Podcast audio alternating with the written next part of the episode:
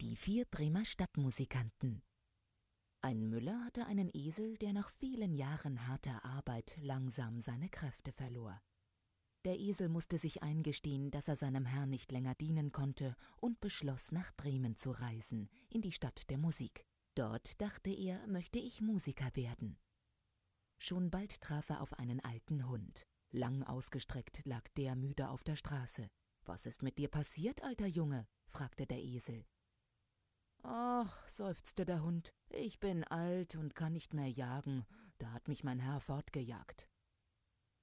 Nun, ich bin auf dem Weg nach Bremen und will dort Musiker werden, sagte der Esel.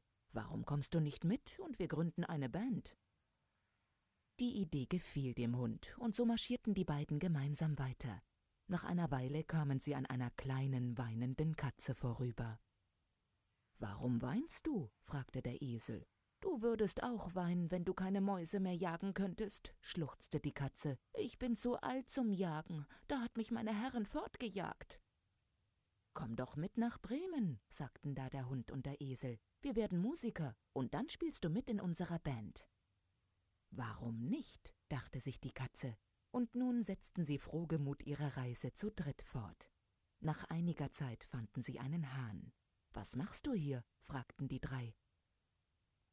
Meine Herrin meinte, ich wäre langsam zu alt, also wollte sie mich zum Abendessen verspeisen, und nun bin ich auf der Flucht, empörte sich der Hahn.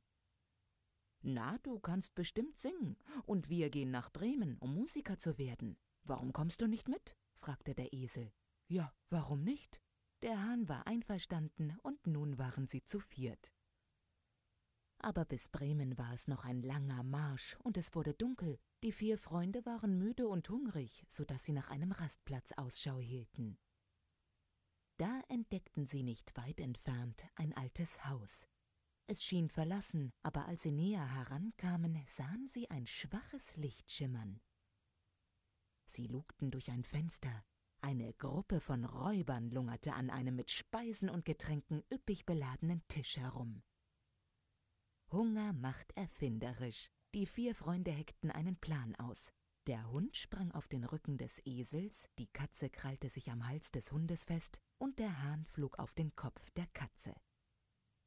Dann fingen sie alle aus Leibeskräften an zu singen und zu krakeelen, setzten zum Sprung an, und unter lautem Getöse und Geklirre polterten sie durch das berstende Fenster in die Stube.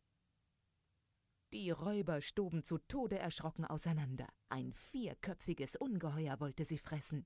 So schnell ihre Beine sie tragen konnten, flüchteten sie über alle Berge und wurden nie wieder gesehen. Der Plan der vier Freunde war aufgegangen. Fröhlich verspeisten sie die reichlichen Leckereien und vergaßen darüber vollkommen ihre Reise nach Bremen. Denn gerade hatten sie beschlossen, hier in diesem Haus glücklich und zufrieden bis an ihr Lebensende zusammenzubleiben. Ende